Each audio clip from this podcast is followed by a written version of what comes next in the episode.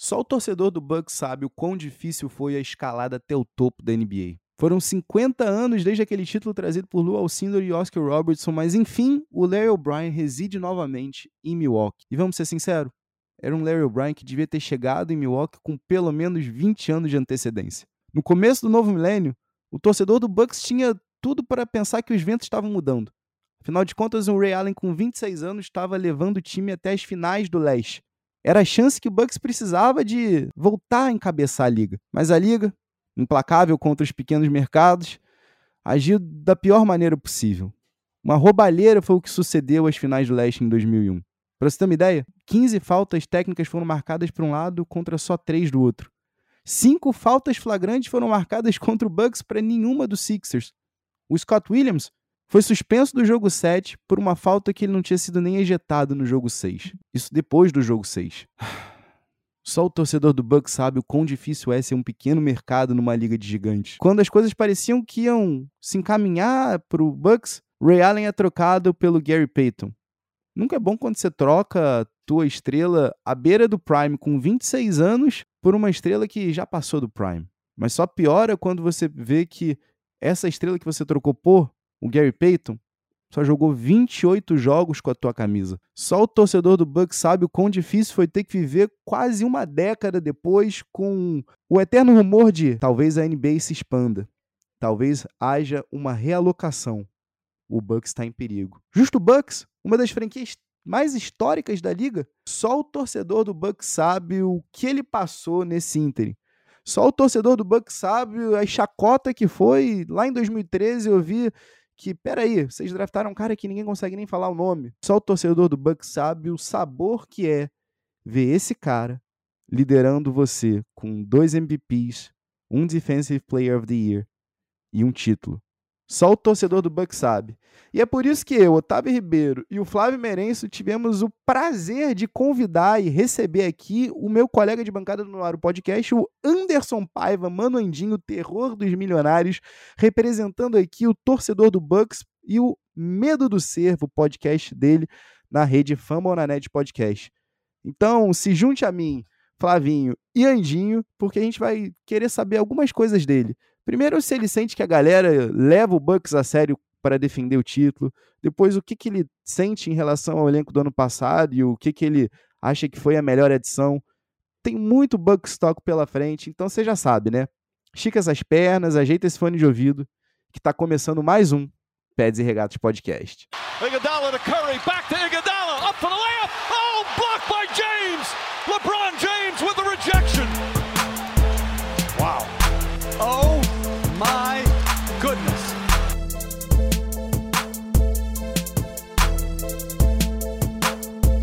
Salve, salve, querido ouvinte! Este é o Peds e Regatas Podcast e hoje a gente está com um episódio especial, mas antes disso, meu nome é Flávio Merencio. E eu sou Otávio Ribeiro, como toda quinta-feira. Às vezes sexta, né, Flavinho? Talvez em casa de carnaval, talvez sábado. Mas hoje a gente tá muito bem acompanhado, saindo no dia da publicação realmente, na quinta-feira, Flavinho. Estamos aqui na presença dele. Mais um nojento aqui, mais um enjoado. Flavinho, a gente tá na presença de um atual campeão da NBA. A gente tá aqui com ele que tá representando o Medo do Cervo, meu querido colega de bancada no, no Aro Podcast, Anderson Paiva. Seja muito bem-vindo, meu irmão. Olá, olá a todos vocês vocês aí. Bom dia, boa tarde e boa noite, como diz muito bem Jorge Ben. Assim você pode ouvir a gente qualquer horário e tá tudo certo, né? Primeira coisa que eu queria dizer é que eu sou muito humilde, tá? Apesar de ser campeão, eu sou um cara muito humilde.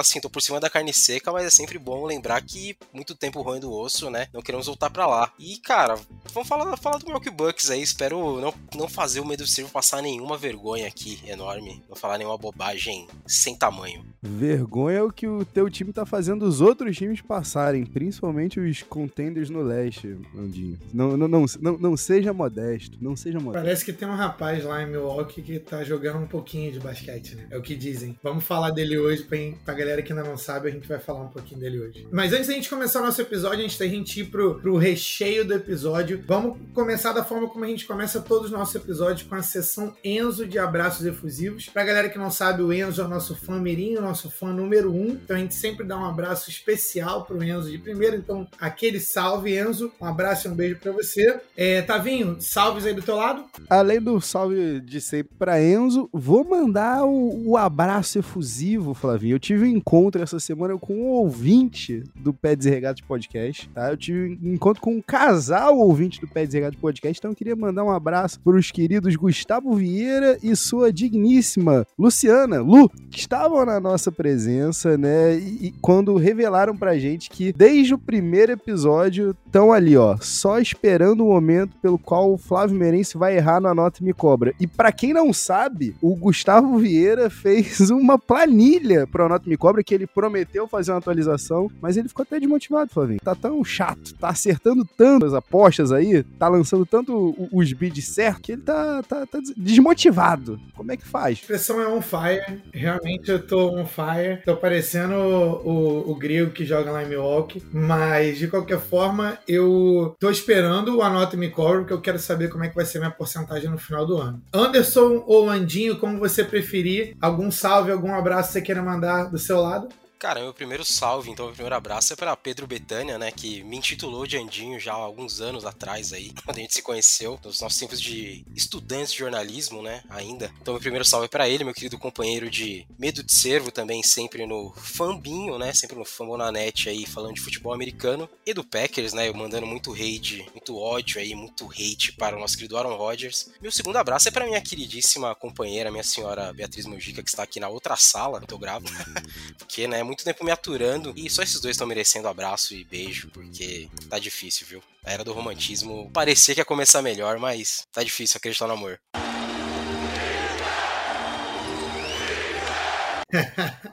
Com essa frase, a gente começa a falar do episódio. Tavinho, o que, que a gente tem hoje na lista no, no, cronograma pra gente poder falar. Quer começar daí? O homem tá aqui, então a gente vai, vai aproveitar, vamos usá-lo, né? E vamos aqui fazer uma, uma sabatina com, com o Manandinho, porque, Flavinho, você sabe, né? Eu, como, como torcedor do Sixers, eu tenho um, um, uma certa relação de, de, de, inveja e ódio, sabe? Não é amor e ódio, é inveja mesmo e ódio. E aí eu sou, sou muito sincero quanto a isso, porque quando, quando os donos do Bucks soltaram lá em 2016, aqui, lá na Philadelphia eles preferem acreditar no processo. Aqui a gente acredita no resultado. Eu ri em 2016. Em 2017 parecia que a gente estava por cima da carne seca, mas de fato os caras tinham um processo próprio, mas eles não estavam falando dele. Eles estavam só pensando em executar.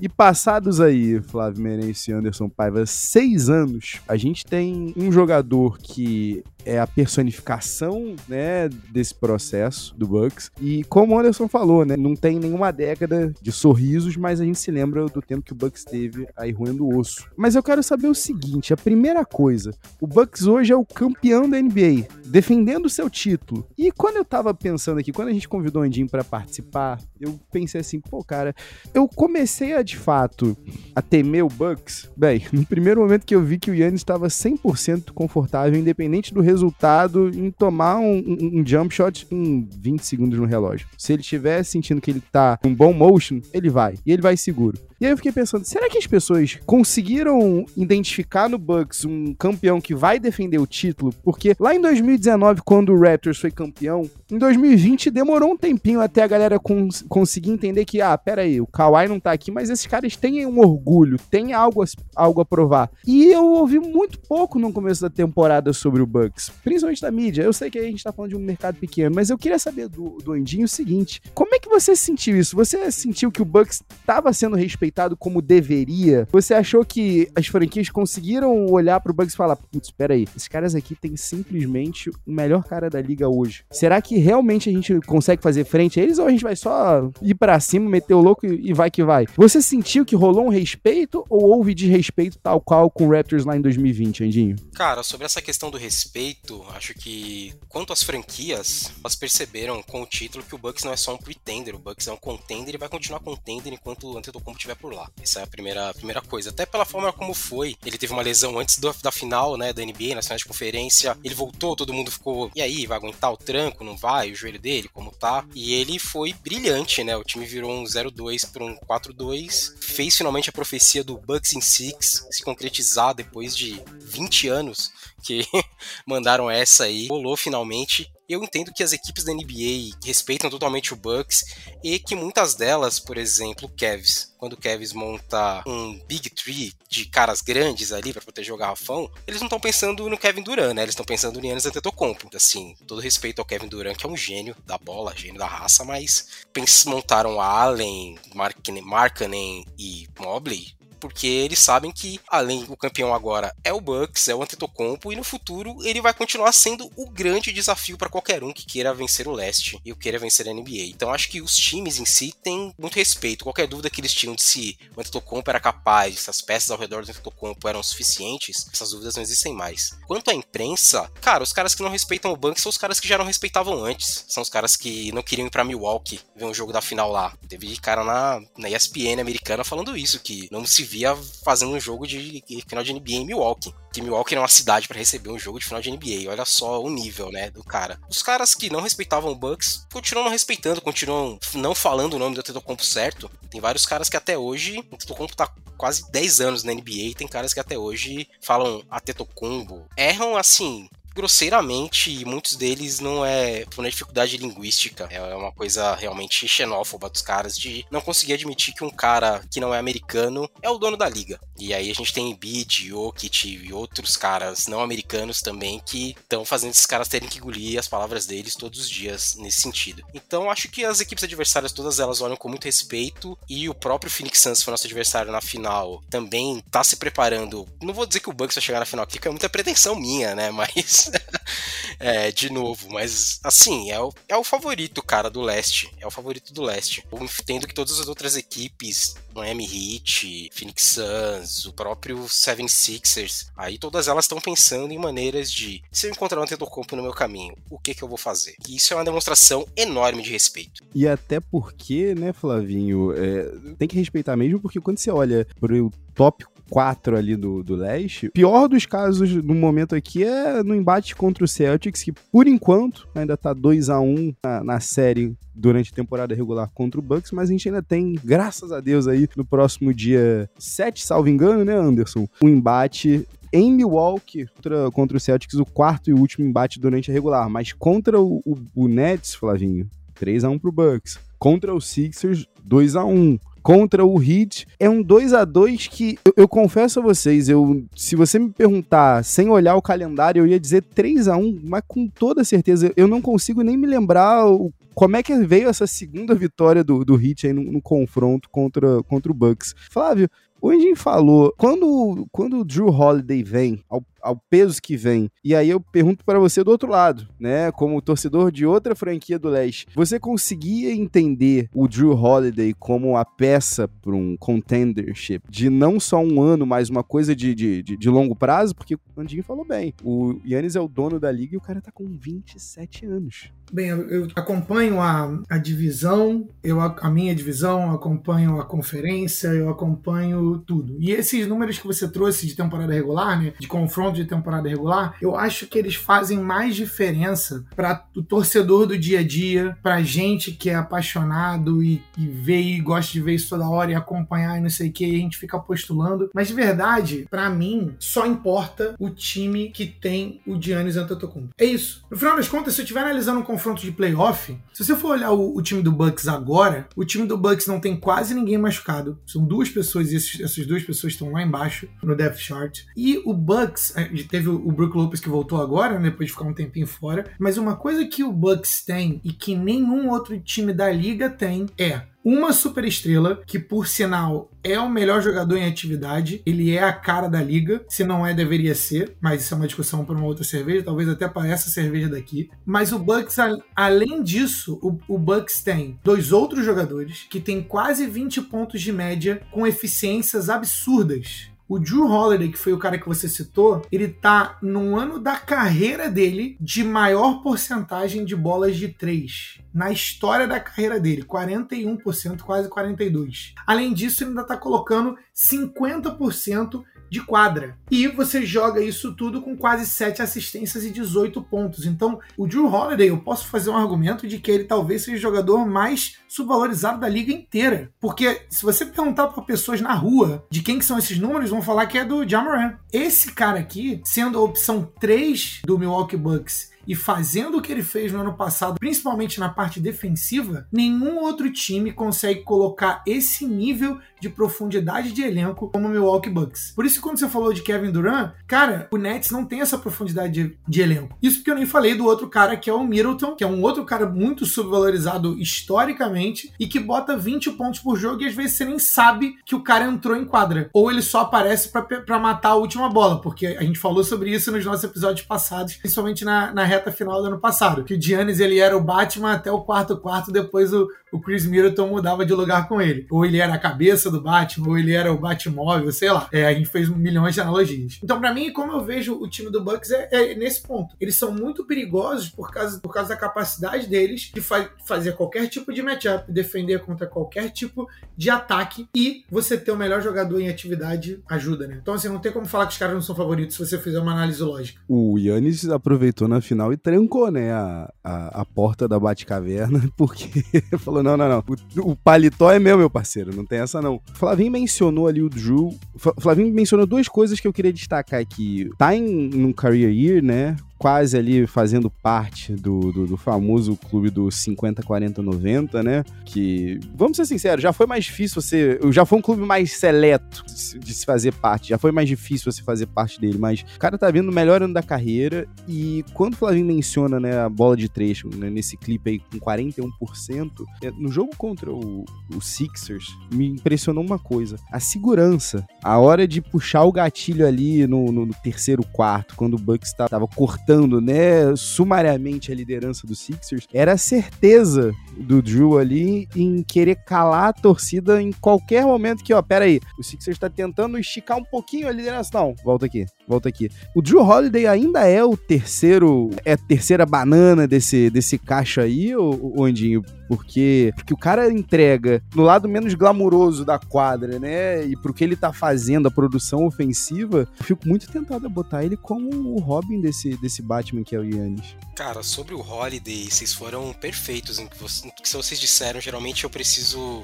defender o Holiday, porque ele é realmente o cara mais, mais subestimado da liga, assim. Acho que hoje, pensando em um armador jogando dos dois lados da quadra, ele é o melhor da liga. Ele é o melhor da liga, porque ele defende elite, ele defende basicamente todas as posições. Sim, a gente teve um jogo contra o Sacramento Kings, por exemplo, que ele defendeu em alguns momentos o Sabonis. Ele forçou três turnovers e o Sabonis fez dois pontos em seis arremessos contra ele. E a diferença enorme de tamanho, né, que existe entre o Holiday e o Sabonis. Um ponto que você tocou agora, por último, Otávio, que acho que é o grande ponto do Holiday nessa temporada e que para mim faz ele ser o segundo jogador mais importante, pelo menos nessa temporada pro Bucks. Acho que isso de passar a tocha entre ele e o Middleton não vai acontecer e nem precisa, mas ele é o segundo jogador mais importante dessa temporada pro Bucks. É um cara que eu defendo que devia ter sido All-Star, inclusive, sou ao invés do Middleton, e que foi esnobado, esnobado até quando a gente machucou, né? ele foi esnobado. E eu fiquei bem puto com isso, mas mas enfim. O Holiday tem sido o cara que tem sido a cola do Bucks. A cola, a cola. Ele é o cara que no último período, que nos momentos que o jogo tá para ser decidido, além dele fazer jogadas importantes defensivamente, ele é o cara que traz a bola, ele é o cara que faz as escolhas certas. Bucks antes do Holiday, aí vou ter que voltar nisso, infelizmente. Eu juro que eu não gosto de falar mal dele, mas eu preciso. Eu tava esperando. Eric Bledsoe era o armador do Bucks antes do Holiday. O Eric Bledsoe é muito bom defensor, mas até nisso que ele é muito bom, o Holiday é muito melhor que ele. Fora todas as outras coisas, o Holiday é muito superior em tudo. O Holiday tem um bom arremesso de 3, tá aí. Melhor marca da, da carreira dele nessa temporada em bolas de 3, chutando acima de 50% no geral. Um cara que consegue fazer jogadas, decidir jogadas no post, tá ligado? o cara que consegue botar os caras de costas pra cesta e matar a bola e fazer essa bola. E ele é exatamente a peça que o Bucks precisava. Quando ele foi trocado, muito se falou que o preço dele era caro, porque o Bucks deu trocentas mil escolhas pro Pelicans e mais outras escolhas que podem ser trocadas de posição aí. Não vou lembrar exatamente quantas agora, mas se eu não me engano, no total deve ser umas 5 ou 6 e mais gente, né, indo nessa inclusive o Bledsoe indo nessa troca. Graças a Deus. Muita gente falou que o preço era caro e tal, mas eu, particularmente, aí vou acabar com a minha humildade aqui, eu sempre defendi que o Holiday era o armador que o Bucks, que o Bucks precisava, mesmo antes dele ter chegado. Lá no começo do Medo de Servo, ainda na época da bolha, eu já defendi que o Bucks precisava de um outro armador e que ele era um dos melhores nomes possíveis. E ele mostrou que eu tava certo. mostrou que eu tava certo.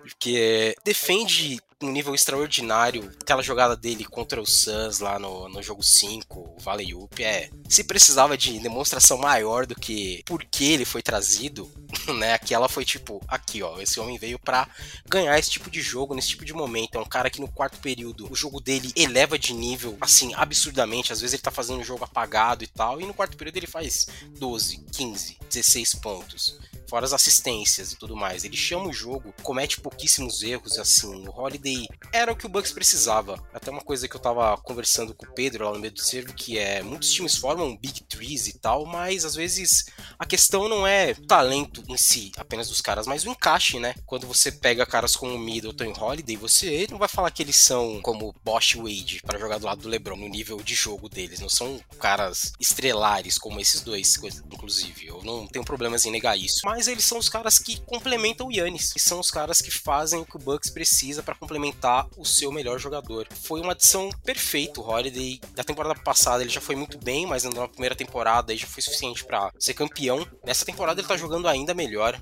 Fico muito triste dele ser tão subestimado, ele ser tão pouco lembrado por prêmios. Toda vez que a gente fala de defensor do ano, nunca se fala do Holiday. Eu fico assim, toda vez que falam do Marcos Smart, eu falo, não defende metade do Holiday, mas vocês falam do Marcos Smart. Uma foca acabou acabou de morrer no. no porque eu falei mal do Marcos Smart? Que isso?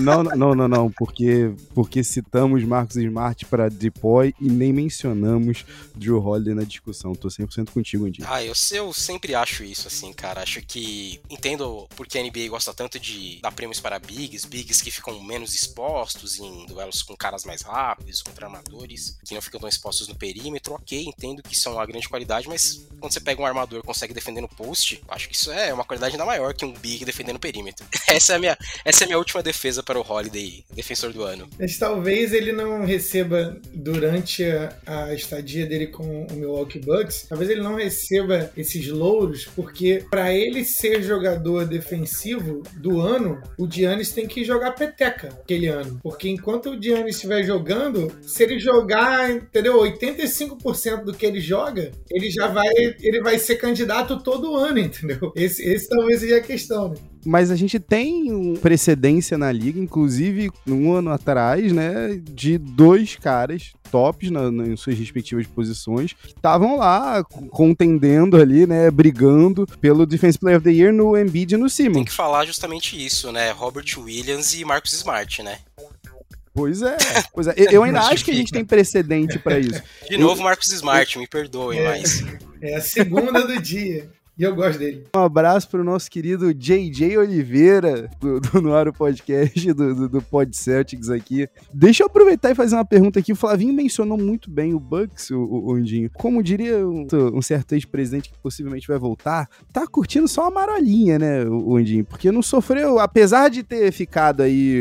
Eu tô falando marolinha aqui, mas eu tô subestimando a ausência do Brook Lopes, né? Peça integral, né, da, da drop defense do, do Budenholzer. Só que assim, é, o cara voltou agora, mas eu queria saber de você o seguinte, Edinho. Entre chegadas e partidas, um abraço pra Astrid Fontanelli também, eu queria saber de você quem é que você sente falta e quem que você acha que foi o melhor encaixe. Porque assim, a gente dá uma olhada por alto e eu fico na dúvida porque, pô, peraí, Pat Connaughton foi importante, né, na, na corrida do, do, Bucks do ano passado, mas não tava sendo tão utilizado assim, se tornou dispensável. O Grayson Allen chegou chegando, né, teve a adição do Serge Baca, Vocês perderam o nosso OG do, do streetwear, né, Flavinho? PJ Tucker. Quem que você acha que tá faltando nesse time aí, do, do que tava no elenco campeão? E quem que você acha que foi o, a, o perfeito encaixe que chegou desse, do ano passado para esse? Antes do Andinho responder, deixa eu só intervir aqui. Desculpa por interromper, mas já interrompendo, preciso fazer uma correção importantíssima pro Otávio. O campeão coach Budenholzer. Campeão coach Bud para você, Tavinho. Mais respeito no nome do, do homem. Muita gente não gosta dele e teve que sentar Muita na graxa, gente hein? nesse podcast aqui, hein? Campeão O cara coach tá querendo Bud, me derrubar Tavinho. na segunda-feira. Por favor, Andinho, prossiga. Pô, vou, vou voltar no, no Coach Bud, mas voltar, a gente pode voltar no Coach Bud depois, mas só pra não perder o fio aqui, começar pela saída. Eu acho que a grande saída é que o Bucks não conseguiu resolver esse problema é o PJ Tucker. Não só pelo estilo, não só pela liderança. Acho que foi uma liderança muito importante, inclusive. Era um tipo de jogador que o Bucks não tinha. Esse tipo de perfil, um cara que bota o time num outro espírito pros grandes momentos. Eu acho que era uma coisa que o Bucks sentia falta e que ter trocado, ter trazido o PJ Tucker, além da grande defesa que ele consegue imprimir dentro da quadra, impri- imprime esse espírito no time, que era uma coisa que o Bucks não tinha, que eu acho que foi fundamental também, além do jogo dele para ser campeão. E o Bucks quis economizar, né? Porque milionário quer economizar, eu nunca entendo isso. Pô, tem que, tem que criticar os milionários aqui, não é possível. Cara, que os caras quiserem economizar e ele foi, tipo, por 500 mil a mais jogar em Miami. E o Bucks não conseguiu trazer alguém pra suprir a saída dele. O Bucks tentou com o Samuel Delay, que pelo amor de Deus, né, cara? Assim, não é jogador de basquete, Delay. Ex-Boston. Uma Boston, comprou uma Boston completa o Samuel Delay. Realmente. Horrível, péssimo. Tanto que já foi trocado, né? Foi aí na troca que trouxe o Ibaka, que você muito bem citou, mas o Ibaka não tem esse perfil do PJ Tucker, é um outro tipo de jogador. O que ele faz dentro da quadra? O PJ Tucker era um cara que marcou o Kevin Durant, marcou o Devin Booker, sabe? Marcou caras são completamente diferentes, scorers de jeitos diferentes, em pontos diferentes da quadra. E o Ibaka é um protetor de ar, um cara que no máximo vai marcar um ala de força na posição 4. O Bucks não conseguiu suprir, e o único jeito que o Bucks tinha de suprir a saída do PJ Tucker era trazendo o PJ Tucker de volta, que não vai acontecer. Não aconteceu, realmente. Da Miami não ia deixar isso acontecer. Sobre chegada, eu acho que a única chegada realmente muito boa e efetiva foi o Grayson Allen, tanto que o DiVincenzo foi trocado aí também nessa troca do Ibaka, né? Inclusive, peço perdão, hein? Eu falei Pat Connaughton, mas eu tava querendo mencionar o Dante DiVincenzo. É, exatamente. O DiVincenzo teve uma lesão nos playoffs passados, lá contra o Miami Heat, e aí só voltou agora já. Voltou no Natal, se eu não me engano. Ele voltou no jogo de Natal, inclusive, contra o Celtics. Olha o Celtics aí de novo. Cara, não conseguiu voltar no nível que ele tava e o Grayson Allen tem algumas vantagens ofensivas. Defensivamente, o DiVincenzo é um jogador melhor. Cumpre muito melhor as funções defensivas que o Grayson Allen. Mais ético e moral dentro de quadra também. Tudo bem, tudo bem, tudo bem. Não, não, não, vou, não vou entrar nesse mérito aqui também, mas vou dizer que foi a única falta flagrante do Grayson Allen desde que ele entrou na NBA. Na NBA, né? É importante dizer isso, que na NCAA tem história. Pô, ninguém critica o Coach K. O Coach K vai dizer pra mim que o Coach K não tinha nada a ver com ele passando rasteira nos caras. O Coach K agora aposentou. A gente pode falar mal, né?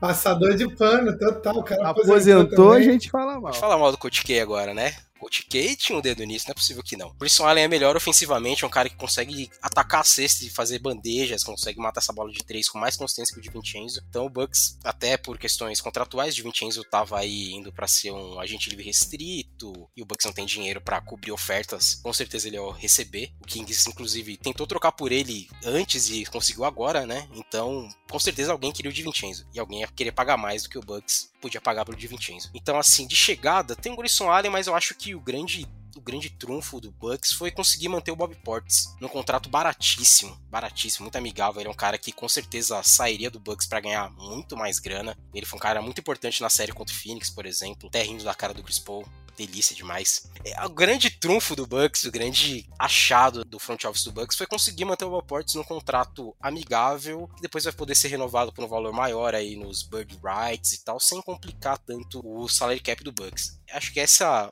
não foi nenhuma chegada, foi manter o Bob Portis, o grande quem ficou ou quem chegou aí. E o PJ Tucker eu sinto saudade mais. Vou buscar na Flórida. E é aquela coisa boa, né, Flavinho, de uma franquia bem estruturada, o, o Bobby Porris ficou porque queria ficar, queria continuar onde chegou ao, ao último degrau. Quando perguntado, né, agora com a volta do Brook Lopes, ele falou, não, tô ok vindo do banco, vamos lá. O Bucks até tentou, num, num dado momento da temporada, inflar uma campanha de Bobby Porter Six Man of the Year, né, mas aí com a lesão do, do Brook Lopes, o, o plano foi por água abaixo. Sobre o Bob Portes, o que eu acho que o Portes foi esnobado foi do torneio de três pontos. O Bob Portes era o oitavo em bolas de três quando o torneio de três pontos aconteceu e eles não levaram o Bob Portes, levaram um monte de gente só pelo nome. Fica aqui minha mais uma crítica ao Adam Silver, careca safado do Adam Silver. Mais uma crítica a ele aí. Ô Flavio, é por isso que eu gosto de Andinho. A gente tem aqui 30 minutos por enquanto de gravação já falamos mal de Boston Celtics, já criticamos milionários e já criticamos e acabamos de criticar agora Dave Silver. Eu me recuso a falar o nome correto desse careca maldito. Então, para mim, é Dave Silver. Eu não, não falarei nem Adam Silver, que esse covarde não merece. Mas, Flavinho, deixa eu te fazer a seguinte pergunta. Você tem algum comentário sobre o Grayson Allen? Você, você, quer, fazer, você quer tecer algum comentário? Eu acho melhor a gente não fazer esse comentário, não ir por essa via, porque senão as crianças vão precisar sair da sala. Então, vamos deixar as crianças dentro da sala e a gente passa para um outro tópico. Então, eu tenho bastante coisa para falar. Mas eu quero falar sobre Bob Porter, inclusive. Só um adendo de que sempre que eu tiver a oportunidade de colocar o Bob Porter em qualquer concurso de qualquer coisa, de pinball, de bate-bag, de bolinha de gude, eu quero ele lá para poder comemorar com aquela dancinha maluca, maluca dele. Pra galera que já viu How I Met Your Mother, o, vão entender essa referência, obviamente, o Bob Porter, ele, ele tem o que a gente chama de crazy eyes. Você olha no olho dele, você vê que tem alguma coisa que ali dentro não tá, não tá igual, entendeu? E eu sei, eu posso falar disso que eu tenho lugar de fala que ele é ex-Bulls, então tá tudo em casa. Quando você falou que você tinha lugar de fala, eu achei que você tinha crazy eyes. Mirotite que o diga, né, velho? A gente conhece bem o Portes. Total. Esse cara até saiu da liga. O queixo dele ainda se lembra, ainda, ainda dói. Vocês me zoaram aqui, mas eu vou. Antes da gente falar sobre o, o, o homem, o, o, poderoso chefão aqui, eu queria fazer a seguinte pergunta para vocês, porque para mim, o Bucks. É, só mais uma, mais uma pequena diferença, eu acho que assim, Jim, aqui a gente gosta tanto de Drew Holiday que por mim, a cada cinco minutos de podcast, a gente tem que tecer um elogio ao, ao Drew. Então, assim, nesse, nesses, nos últimos cinco minutos, como ninguém elogiou, eu vou fazer mais um elogio aqui. Você mencionou a vacância de poder aí, né? De, de, liderança, vacância de poder não, vacância de liderança, né? Do papel do líder na, na presença do PJ Tucker. Eu tenho sentido que o Ju assumiu um pouquinho, né? Puxou esse, esse fardo um pouquinho para si. Inclusive, chamou aí a, a galera para quem, quem tava dormindo, quem tava moscando aí no ponto no MVP Talk, para eles olharem, porque o 43, o 34 tá fazendo coisa pra caramba. Agora, eu vou fazer a seguinte pergunta para vocês. Vocês não acham que o Bucks pode ir também até onde o Colt Bud deixar. Tinha que cornetar o Bud. Tinha que cornetar eu, o eu vou cornetar. ele é eu vou cornetar. Ele é desses. Não é porque é campeão que, que, que tá isento. Eu vou, eu vou cornetar. Olha só, eu queria entender o seguinte, porque isso aí vem, de longa data, tá? Mas no jogo contra, contra os Sixers, tudo bem que não precisou, né? Tudo bem que o Yannis botou a bola debaixo do braço e o Holiday falou, não, não, aqui não. Mas em nenhum momento o Bucks resolveu explorar o James Harden. Eu fiquei meio confuso, porque se você sintoniza três jogos antes, o, o Clippers com a molecada, sem ninguém, sem Paul George, literalmente todos os jogadores foram pra cima do Harden não respeitando. E estavam certos. A maioria das vezes foram bem sucedidos. E aí eu fiquei pensando, pô, bicho, peraí, por que essa teimosia? Até quando isso vai continuar? Porque olha só, quanto tempo a gente não criticou o Colt Bud e o time management dele? Quanto tempo a gente não criticou o Colt Bud e alguns padrões de substituição? Até mesmo eu fui um crítico a drop defense dele, mas tudo bem, isso aí a gente deixa quieto. Mas olha só, é, vocês não acham que talvez essa teimosia pode colocar as coisas em, em perigo pro Bucks, não? Vocês estão 100% seguros? O Bucks é, é, é, o time, o grande 101 da temporada, mas o Colt Bud pra mim tá longe de ser um dos, dos top 5 técnicos da temporada. A primeira coisa que eu tenho pra dizer é que fazia tempo que eu não tinha que defender o Bud. Fazia bastante tempo. ser campeão rotineiramente eu tinha que defender o Bud. Não que eu não faça críticas ao Bud, eu faço porque tem horas que ele merece, é óbvio que merece. Não existe treinador perfeito. Nem o Guardiola é perfeito. Mas eu vou ter que defender o Coach Bud aqui. Primeiro, primeira coisa é. O Coach Bud é um técnico misterioso. Vamos falar sobre o Harden aqui. Jogo é um técnico misterioso. Vou, falar, vou explicar pra você por quê. O Bud é um tipo de. Assim, o grande crítica que se tinha ao Bud é não fazer ajustes. Crítica corretíssima. Porém, o Bud, desde a temporada passada, ele passou a implementar outras coisas no Bucks e a usar alguns jogos de temporada regular justamente para testes, mesmo quando a coisa não está bem, mesmo quando o time, quando não está dando certo. Por exemplo, nessa temporada, o Bucks tomou uma surra do Denver em casa. E os próprios jogadores falaram depois: é, a gente não devia ter defendido o Jokic desse jeito o jogo todo. Porém, o Bud é esse cara, ele é um cara que ele usa um jogo inteiro, cara. Ele gasta o jogo inteiro tentando fazer aquilo que ele montou do início funcionar. Cara, ele vai com essa porra aí até o final. Ele vai até o final com isso. Porém, agora vem a defesa do Coach Bud, é, nos playoffs, ele finalmente aprendeu que nos playoffs ele não pode fazer isso, né, bicho? Playoff é jogo de ajuste, né? Então, assim, a gente viu na bolha deixar aqui. Não acho demérito nenhum ser campeão na bolha, tá? Acho que, inclusive, tem algumas questões aí emocionais e tudo mais, cara, que deveriam talvez dar até um mérito maior ser campeão na bolha, não sei. Enfim, fica aí. Eu só acho que não tem demérito nenhum ser campeão na bolha. O Bucks foi atropelado pelo Heat, né, na bolha. E Eric Spoelstra é um dos melhores técnicos, inclusive tá aí, né, um dos melhores técnicos da história da NBA. Um grande técnico, um técnico que faz ajustes, cara, rotineiramente, assim. Naquele confronto da bolha, toda vez que o Yannis fazia uma cesta, o Spoelstra pedia tempo. Porque ele, além de ele querer ajustar a defesa dele, ele não queria deixar o Yannis esquentar no jogo. O Yannis fazer três, quatro cestas seguidas. E o Bud, cara, o Jimmy Butler em todos os jogos jogos, teve algum momento que o Butler começou a pegar fogo e o Bud não pedia tempo. E a gente viu no que que deu. O Bucks tomou 4 a 1 tchau e benção. No outro ano, primeira rodada de playoffs, quem é o adversário do Bucks? Miami Heat de novo. E aí a gente viu um time diferente, um time que além de ter o Holiday, que é uma peça fundamentalmente diferente, um time com mais repertório ao redor do Tetocompo, um time mais repertório ofensivo e defensivo. Um time que soube explorar o Duncan Robinson, você falou do Harden não sendo explorado, o Bucks explorou o Duncan Robinson, explorou o Trey Young contra Atlanta, explorou o próprio Harden contra o Nets. Então, assim, eu entendo num jogo de temporada regular que o Bud não vai fazer isso, eu já aceitei para mim. Temporada regular, o Bud vai botar os caras na quadra com um plano de jogo e vai ver se dá certo em 48 minutos. Se um deu certo, ou se em zero deu certo. E aí, quando chegar nos playoffs, ele vai se mexer. Inclusive, os próprios jogadores já falaram isso. Hoje existe uma, uma conversa, uma troca entre eles, onde eles podem sugerir coisas, podem, ó, vamos tentar esse outro caminho e tudo mais. E que o Bud se tornou esse cara aberto a ouvir, a fazer esse tipo de mudanças junto com eles também. Então, assim, o Bud deixou de ser tão arcaico e tão cabeça dura e tão preso a um esquema só, uma ideia só de jogo. E usou na outra temporada e também nessa, em alguns momentos onde o Bucks esteve mais inteiro também fisicamente, o Bucks teve muitos problemas de lesão, teve muita dificuldade de botar. O quinteto titular, por exemplo, tá chegando a 10 jogos agora, ou nem isso, porque o Brook jogou um jogo antes de voltar de lesão, jogou a abertura da temporada. 60 jogos fora. Marcação por zona, trocas, como fazer as trocas, em que momento fazer as trocas, o pivô menos preso no drop, fazendo a pressão, nos momentos que ele cai contra um armador adversário, por exemplo. A gente vê o Bob Portes fazer muito isso nos jogos. Vê o Brook fazer um pouco mais isso nos jogos. O Brook é um cara que demorou muito tempo para se adaptar para coisas além do drop, né? E ele conseguiu isso, ele melhorou muito nisso. Então, assim, Bucks na temporada regular da temporada passada fez o seguinte: nós não queremos ser primeiro, mas a gente é primeiro, chega no final. Todo mundo tá manjado no nosso jogo e a gente tá perdendo. Então a gente vai experimentar, vai testar, vai buscar ter mais repertório. Eu acho que o Bucks segue nessa linha hoje. Acho que isso é um ponto muito positivo de evolução do Coach Bud, que realmente era, acho que, o técnico mais criticado por todo mundo nos playoffs. Você abria, sei lá, a timeline do Twitter num jogo de playoff. Ah, não acredito que o Bucks não vai lugar nenhum com o Bud, o Bucks não vai lugar nenhum com o Bud. Pô, até o Doc Rivers é campeão da NBA. Já ia assumir aqui a culpa, não, não precisava ver esse tiro respeito do, do Glenn Rivers. Não vou nem chamar ele de eu Doc. Gosto mas do Doc, cara. Eu gosto do Doc. É, eu gosto do Doc. Gente, foi um prazer receber Anderson, Anderson Vava aqui. Eu Vamos acho que ele não é o pior depois. técnico da NBA. Eu acho que ele tem os problemas dele. Mas ele tá longe de ser o pior técnico da NBA. Tem muito cara pior que o Doc Rivers treinando na NBA que não recebe metade do hate que ele recebe. Sem sombra de dúvida, sem sombra de dúvida. Pelo amor de Deus, você não veio aqui para elogiar Doc Rivers na minha presença. Né? Pelo amor de Deus.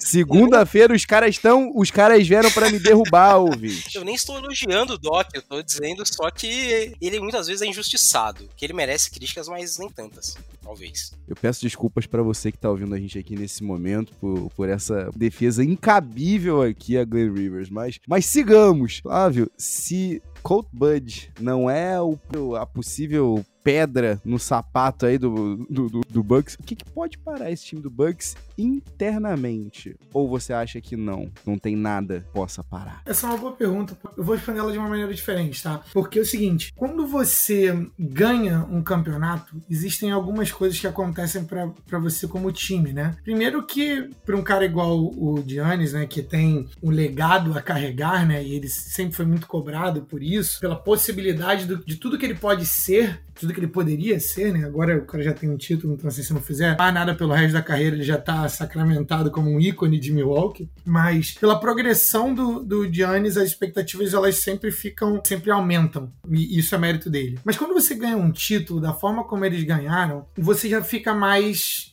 tranquilo, você não precisa ser o primeiro jogo, o primeiro time da, da liga, você não precisa ser o primeiro time da conferência, é, você não sente mais essa obrigação de todas as vezes, todas as vezes você entra em quadra, detrimento físico do time, você ir 150% na temporada regular, porque você entende que são os playoffs é que contam. Essa é uma das coisas e estava demorando para poder citar ele aqui, que o LeBron aprendeu depois ali do décimo, décimo segundo ano dele dentro da liga. E entendeu que, beleza, é importante a gente falar isso, né? Teve uma década que o MVP podia ir pro LeBron. Aí eu acredito que a gente está na década do Giannis. A gente vai ter uma década que o, todo ano o Giannis tem que estar tá na conversa de MVP. Só que uma hora ele vai entender que é o seguinte: não adianta o que chega um momento em que, em que, não adianta o que você faz na temporada regular, o que é importante é o que vai pro playoff. É melhor você dar um passinho para trás e ver qual que é a melhor posição para você ficar. Porque nem sempre a primeira posição é a melhor. Será que, será que o primeiro time da, da Liga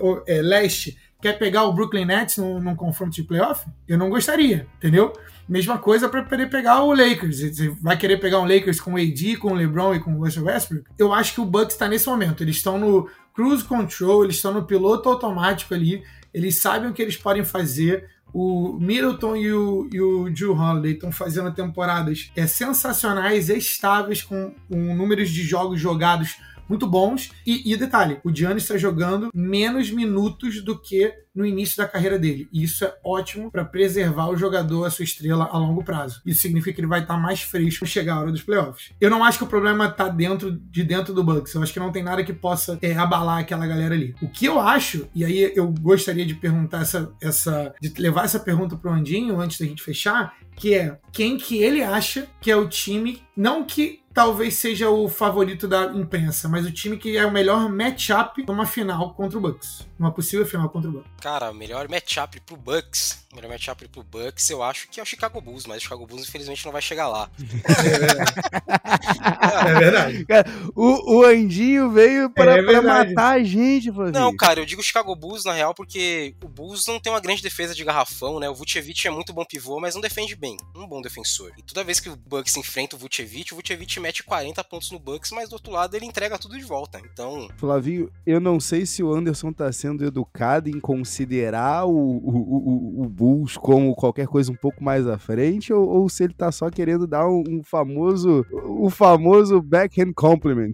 Primeiro, ele tá certo. O matchup não é ideal, mas esse é o melhor pro Bucks. É o melhor matchup pro Bucks. Só que eu tô olhando como torcedor da NBA ele tá olhando como torcedor do Bucks. Eu vou, vou mudar a lógica da pergunta. Quem é o pior matchup pro Bucks em uma final de NBA? Primeiro, acho que o pior matchup pro Bucks está no leste, não está no oeste. Ah, é? Uh, Opa, gostei. Oh, oh, Hot take alert. Arizona! Não, nada contra o Phoenix, jamais. Respeito total pelo Phoenix, mas assim, o pior matchup pro Bucks é o Miami Heat, na minha opinião. Acho muito ruim, inclusive, que a tabela tenha botado o Bucks para jogar com Heat tantas vezes tão cedo. Os quatro jogos foram, tipo, em janeiro gente tinha jogado. Então teve vários jogos sem Antetokounmpo, sem Jimmy Butler, sem Adebayo. Desses jogos de temporada regular entre Bucks e Heat, não dá para tirar nada, sincero e honestamente. Acho que o Heat é um ótimo adversário porque tem um time, a melhor escalação defensiva da NBA, né? Quando você pega Kyle Lowry, Jimmy Butler, é, você pode botar o Oladipo, que é bom defendendo, Ben Adebayo, PJ Tucker. Então, assim, eles têm muitas opções para escolher, esconder um Duncan Robinson, que é um defensor ruim, por exemplo, e fazer um uma reedição da parede, né? Como eles fizeram tantas vezes contra o Bucks, como eles fizeram na tem atleticismo, tem assim qualidade técnica, conhecimento tático para né, deixar bem bem apertada essa marcação em cima do Yannis e forçar que o Bucks precise realmente de, que o Middleton esteja bem em quatro jogos, que o Holiday esteja bem em quatro jogos e que outros caras também estejam bem, outros coadjuvantes. Vai forçar o Bucks a jogar numa, forma, numa rotação de playoff reduzidíssima. Imagino eu que o Bucks vai jogar, por exemplo, contra o Heat com 8, 9 caras no máximo. Que é uma tendência da final do ano passado, né? Exatamente, é uma tendência daí que veio já da série contra o Nets. Contra o Nets, o Bucks usou seis caras contra o Nets. O único cara que veio do banco foi o Pat Connaughton. Joga, vai jogar todo mundo 40 e blau. E aí, aí tá a vantagem de jogar todo mundo 30 minutos na temporada, principalmente o Yannis, de não jogar tanto tempo, né? De ter uma média de tempo tão menor que outros caras, de não ficar gastando perna para jogar 40 minutos para ganhar um jogo de temporada regular. É, inclusive a estratégia do Nash é essa. A estratégia do Steve Nash é o Kevin Durant joga 48 e vocês aí bando de Nick Claxton jogam o resto. Por exemplo, na série contra o Nets mesmo, aquele jogo foi pra prorrogação, mas assim, o Duran tava exausto. O Duran meteu um airball na última bola na prorrogação porque ele não tinha mais condição física de estar em quadra porque ele jogou 48 minutos em quase todos os jogos daquela série. Insano, assim, insano. E isso é outra coisa. Outra coisa que é um ponto favorável ao Coach Bud, né? Aí você tem que me perdoar, Otávio, mas é um ponto favorável ao Coach Bud. que é lidar muito bem com essa coisa do tempo. Acho que quando a galera reclama, ah, mas o Yannis não vai ganhar o MVP porque tá jogando 30 minutos, 28. Cara, o importante, vocês me desculpem, se com 28 minutos ele tá botando esses números, aí a NBA que tá errada de não dar o MVP pra ele, porque tá com médias no nível dos outros caras que estão jogando muito mais que ele. Eu nem queria entrar nesse tópico Yannis MVP agora, mas enfim. Já acabei, acabei, acabei chegando aqui, né? Mas só para fechar o adversário perigoso, o mais perigoso para mim é o Miami Heat e depois o Boston Celtics. Eu acho que o Boston Celtics, apesar de não ter uma rotação tão profunda, agora falando bem do Boston agora, pra gente falar tão mal do Boston. Cara, Jason Tatum tá num nível nesse momento enorme, enorme assim. E o Toronto Raptors que tem o Nick Nurse que também conhece os caminhos para atrapalhar a vida do Bucks. Essa temporada foi 3-0 pro Raptors, inclusive. Então, na minha escala aí, 1 um é o Heat, 2 é o Raptors, 3 é o Celtics em algum momento vai aparecer um deles e o Bucks vai ter que ganhar, mas aí já é uma outra história. Flavinho de sete times nos playoffs contra o Bucks, o Brandinho mencionar os nossos como quarto e quinto aqui para ser para ser um pouco um pouco mais delicado com a gente, mas, mas vamos seguir. Já que Endinho trouxe, não tem como, né? O Flavinho aí tinha mencionado, né? O Yannis está com média de 33 minutos essa temporada. Eu, eu tô de acordo com, com o Anderson. Eu acho que assim, a galera que reclama dos minutos, a gente tem que também um pouquinho com calma. A gente tá ficando cada vez mais chita, né? Quanto quanto, quanto a minutagem. A galera fala, não, dependendo de quantos jogos aqui, o fulano não pode ir pro All-NBA Team. A galera querendo falar, não, o Kevin Durant não pode ir. Em 1985, o Bernard King foi All-NBA com, com 55 jogos só. Então, assim, calma, gente, calma. A gente ainda tá falando de um cara que tá liderando o time dele com, a, com média de 33 minutos, mas olha o que, que ele tá fazendo de fato, como o Andinho falou. Mas vamos fazer o seguinte: já que, já que a gente tá falando, né, o que, que ele tá fazendo? Perguntei pro Flavinho o que, podia parar o Bucks, é, porque assim, o que eu sei é que ninguém consegue parar é o Yannis Antetokounmpo. A real é essa. Na última semana, né, esse podcast aqui tá sendo, tá sendo publicado na primeira semana de abril, mas no fechamento de março, né, a gente teve os chamados Marquee Games, né, os jogos que você chegou no chegou o calendário da temporada, tu marca ali, tu circula e pode ter certeza, tu vai querer assistir esse jogo. E o Bucks teve dois desses jogos no finalzinho de março contra dois supostos contenders, que Andy não mencionou os matchups que ele, que ele teria algum receio. E eu tô falando dos confrontos contra o Philadelphia 76ers e o Brooklyn Nets. E eu queria destacar aqui, né, o aproveitar e fazer mais um, mais um elogio aqui ao, ao jogo, ao, ao Drew Holiday, porque já passaram mais segundos a gente não fez o elogio. Nesse jogo contra os Sixers, é impressionante, a gente falou, né, ah, o primeiro ano do, do Drew, né, ainda tava se aclimatando, ainda assim veio o título. Impressionante que nesse segundo ano teve um, um, uma bola, foi um, uma bola de três errada errada, né, do Niang e na transição, né, defesa-ataque, todo mundo sabe que a defesa em transição do, do, do Sixers é porquíssima, mas o Drew não tinha nem chegado no meia quadra quando só jogou a bola para cima com a certeza de que o Yannis, com aquela envergadura monstruosa, ia pegar e concluir por uma ponte aérea. Mas a ponte aérea eu acho que é um, um bom marco aqui pra gente falar do Yannis Antetokounmpo, porque essa temporada inteira tá sendo uma, uma conclusão de ponte aérea para ele. Só que geralmente eu fico pensando assim, a ponte aérea a gente gente sempre se impressiona com a finalização, mas quando o cara sobe, quando ele tá lá no alto e que você olha e fala assim, putz, o maluco tá lá em cima, como é que ele chegou aí? A gente sempre se impressiona mais na subida, eu acho, até mais do que às vezes de como é que a pessoa termina a ponte aérea. E o Yannis subiu, né, há dois anos atrás no, no super estrelato e ele não olhou para baixo. Eu não tô querendo dizer que ele tá caindo aqui, por favor, pelo amor de Deus, né? A analogia não, não, não, não versa sobre isso. Mas eu queria falar aqui sobre o Yannis imparável, porque no jogo contra contra o Nets do, do dia 31 do 3, né, do último dia do mês de março, o que ele estava postulando ali contra o, contra o Sixers, a, o case dele para MVP, ele continuou fazendo contra o Nets, porque ele se tornou esse jogo contra o Brooklyn o maior pontuador, né, o maior cestinha da história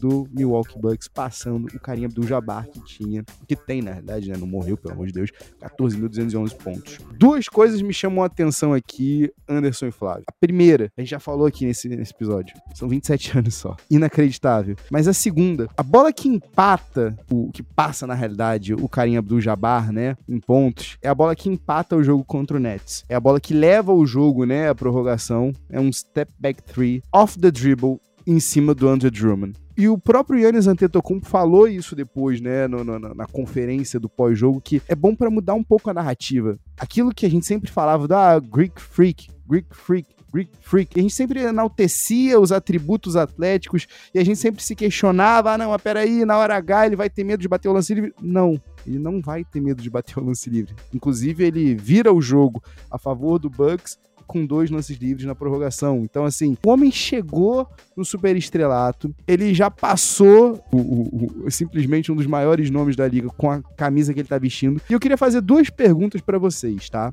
Pra gente fechar o episódio de hoje. Qual é o significado desse recorde? Em questão de legado porque olha só, gente, a gente só tem 30 desses recordes disponíveis. Só tem 30 recordes de o maior cestinha da história de uma franquia. O Yannis assumiu um desses títulos aí disponíveis. O outro, depois de 50 anos, ele conseguiu trazer o Bucks ao topo de novo. queria saber o, o significado desse recorde em questão de legado. Eu quero saber desse recorde e da temporada como um todo, por que, que a gente não tem um papo de Yannis Antetokounmpo, 3 MVP, há muito mais tempo? Liderando a liga em ponto?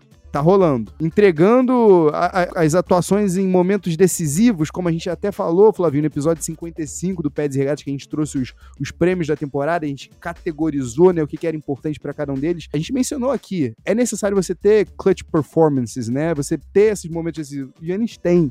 Ele entregou ali, inclusive, se você quiser rever, o toco que ele dá no Embiid é, é muito simbólico, inclusive, para mim, que sou torcedor do Philadelphia 76ers, porque assim, ali naquele momento eu ia falando, ainda não, você ainda precisa galgar um pouquinho mais. Faltam agora o que? Quatro jogos pro final da temporada. São oito que ele tá fora de casa, marcando pelo menos 30 pontos.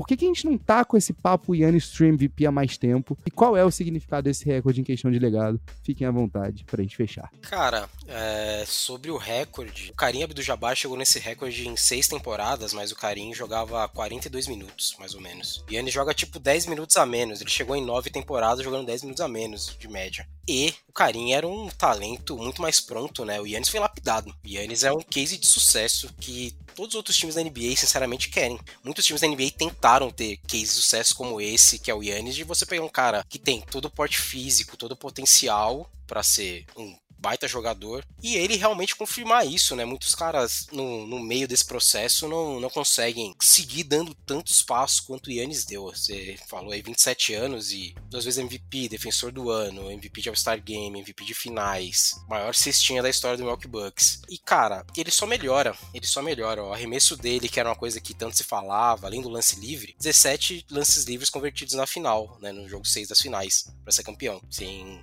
esse aproveitamento, o Bucks não teria sido campeão, né? Inclusive, ia faltar, se eu não me engano, com o aproveitamento que ele tinha, ele bateu, acho que foi 17, 17, se eu não me engano, ele ia ter acertado 10. O jogo foi decidido por 6 pontos. Então teria faltado um aí pro Bucks ser campeão naquele dia. Então, assim, coisas, pedras fundamentais, 50 pontos nesse jogo. Acho que todas essas coisas juntas é que estão construindo o legado do Antetokounmpo. E é um legado que, sinceramente, tá muito longe de ter conquistado, ter conseguido, de estar alçado tudo que ele pode alçar. Com 27 anos, ele pode ganhar quantos títulos de NBA ainda? Quantos MVPs? Quantos defensores do ano? Inclusive, para mim, ele não vai ganhar MVP esse ano. Acho até que, para mim, é ou, ou é Embiid ou Jokic que vai ganhar. Acho que o Embiid é o favorito. Inclusive, hoje ele deu uma entrevista aí choramingando que as pessoas odeiam ele e por isso não vão dar MVP pra ele. Ridículo, né? Me perdoe aí querido Otávio, mas não precisava disso, né, o Embiid? Esse chororô pra ganhar MVP, né? Precisava, vai ganhar, vai ganhar. Os caras só dificultam a minha participação no Naro Podcast. Como é que eu vou aparecer para gravar com um Jay assim, Andinho?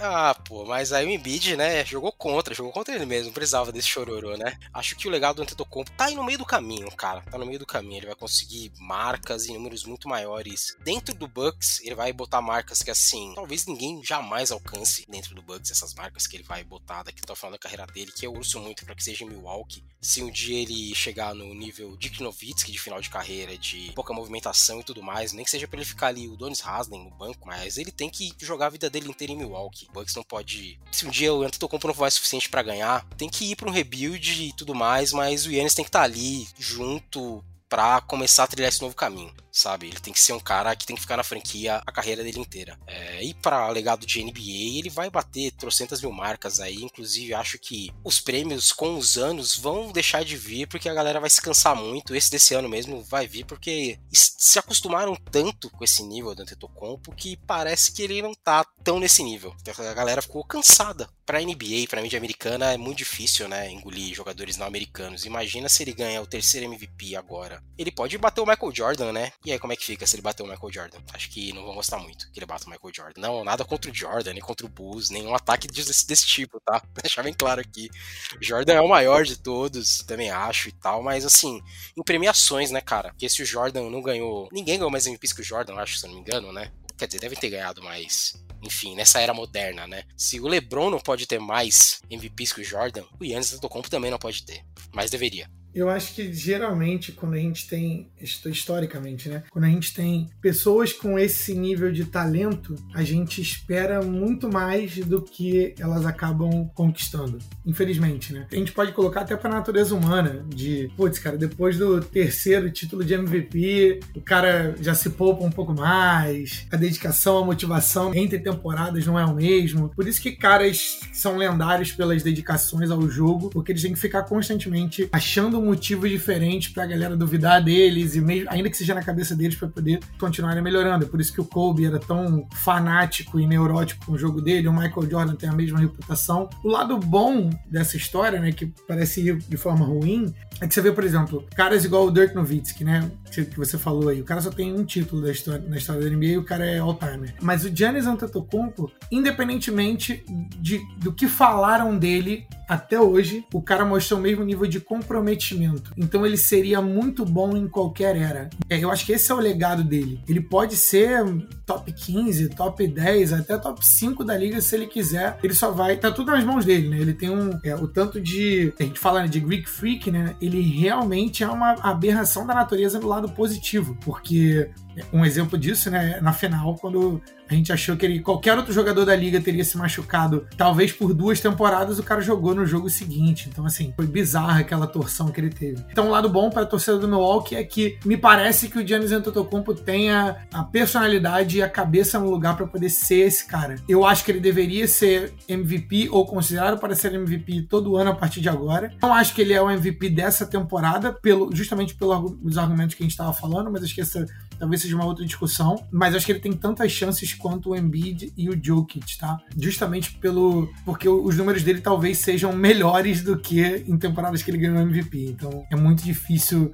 tirar o cara ali. Acho que vai ter, vai ter uma, uma fadigazinha no final das contas, então se não for pela fadiga, né, ele ganha, mas para dar para alguém novo seria o Embiid, e, mas eu acho que o maior merecedor é o Nikola Jokic. De toda forma, o, o Giannis pode ter o legado que ele quiser, basta ele querer continuar ganhando título e continuar cedendo. Eu não consigo aceitar esse do, do merecimento do, do, sexto colocado do Oeste. A gente que criticou tanto. A gente não, porque eu não, não tô nessa. Eu, eu, entrei na narrativa, eu, eu, eu torci pro MVP para ele em 2016, mas a galera que criticou o Russell Westbrook levando o Thunder lá em 2016 ao se, a sexta colocação, né? A uma saída em primeira rodada nos playoffs, eu, eu imagino que esse é o, esse é o que tá esperando aí o, o Jokic. O mais importante é aquilo, os momentos que todos os holofotes estão ali, apontados para você. E nos momentos mais importantes, o Yannis apareceu, sabe? E, o, e continuou ali, nunca deixou cair, né? A, peteca nunca caiu. Tudo bem, a gente tá falando de um cara que teve o, o supporting cast ao longo de toda a temporada, mas eu acho que, assim, os números, a performance, o confronto direto, né, contra o, os caras que estão ali, os top dogs, eu acho que o Yannis entrega isso tudo. E diferente do LeBron, que muitos anos a gente viu o LeBron, mas a gente viu o LeBron LeBron junto com uma galera absurda. Às vezes a gente viu um LeBron com uma galera tenebrosa, mas a gente sabia que era só ali, era só nele. Mas eu acho que é assim, gente,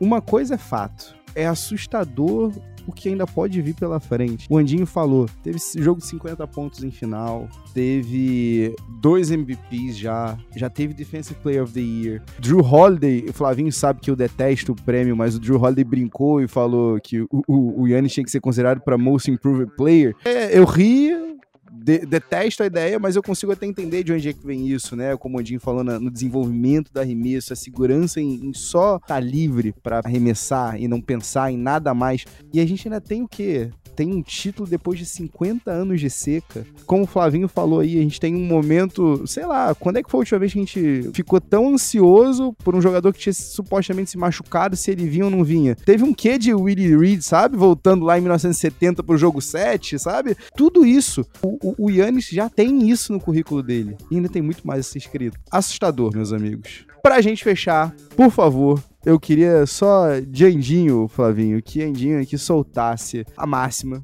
pra gente. Como é que termina a temporada do Milwaukee Bucks e se você acredita no título? Cara, que eu acredito no título, eu acredito totalmente que o Bucks pode ser bicampeão. Acho que o Bucks, inclusive, depois do All-Star, começou a virar essa chavezinha aí de aquecer os motores e começou a jogar num outro nível. Até porque teve a pior tabela da NBA, os adversários mais difíceis e tá indo bem nisso, tá 12-6 em 18 jogos, se eu não me engano. Alguns deles poupando jogadores, porque o Bucks também já tá nessa fase, vocês falaram do time management aí do Coach Bud, também tem essa. Tanto time management que os caras não sentam nem no banco, às vezes. Então, assim, eu não tenho nada contra, eu acho, acho bom, acho válido, inclusive. Acho que tá, tá correto, acho que está corretíssimo. Esse é o momento de chegar com os caras inteiros lá no dia 17 de abril, que é quando vai começar os playoffs. Acho que, cara, vai ser um final de temporada assim, que tem o Bulls de novo, tem o Celtics aí no caminho. Não vai ser molezinha, não vai ser baba. Acho que o Bucks está zero preocupado com a primeira posição do leste. Tá bem mais preocupado com quem vai vir aí em sexto, por exemplo.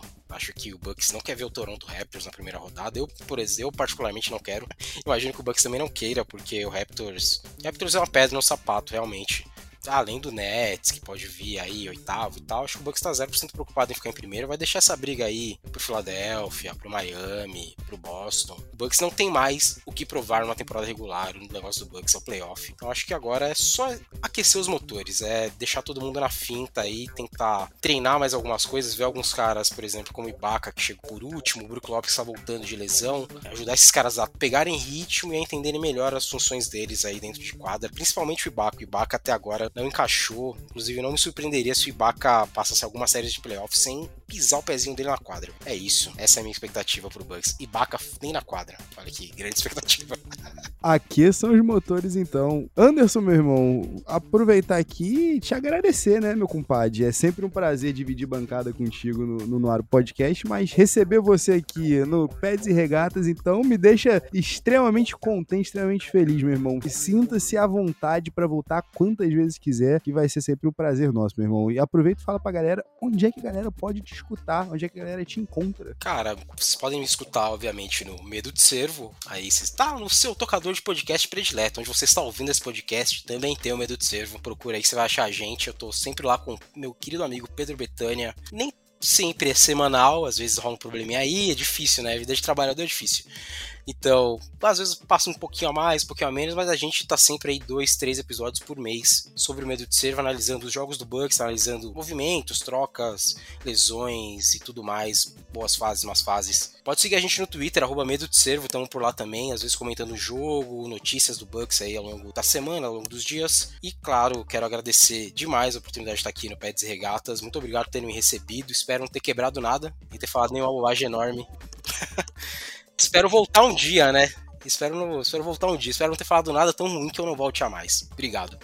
Tirando aquele momento que você, você elogiou o Doc, que a gente vai cortar, Luck, por favor, né? Tá, vai voltar com toda certeza, a casa tá sempre aberta para você. E Flavinho, aproveitar, né, já que a galera vai seguir o arroba Medo Servo, tanto no, no, Twitter, né? Onde é que eles podem escu escutar a gente, você sabe, né? Mas onde é que a galera pode seguir a gente? É, se você tá até aqui com a gente, é muito obrigado. A gente te ama. No arroba Peds e Regatas você consegue ouvir e ver tudo sobre a gente. Lá a gente tem é, conteúdos diferentes, tem reels engraçadinhos, tem história, tem TBT. É, então você pode escutar, você pode ouvir e ver a gente no arroba Peds Regatas no Twitter, no Instagram, tem Peds Regatas no Facebook e no YouTube também, além no seu, além de estarmos no seu é, agregador de podcast favorito. E lembrando que se você quiser mandar um recado pra gente, quiser mandar um e-mail, a nossa mailbag tá sempre aberta para você no pedsregatas@gmail.com. É isso, galera. Aqui são os motores, porque a pós-temporada da NBA vem aí e, como disse Manandinho, tem time aí que tá ansioso só por ela. É isso, galera. Grande abraço. Peace.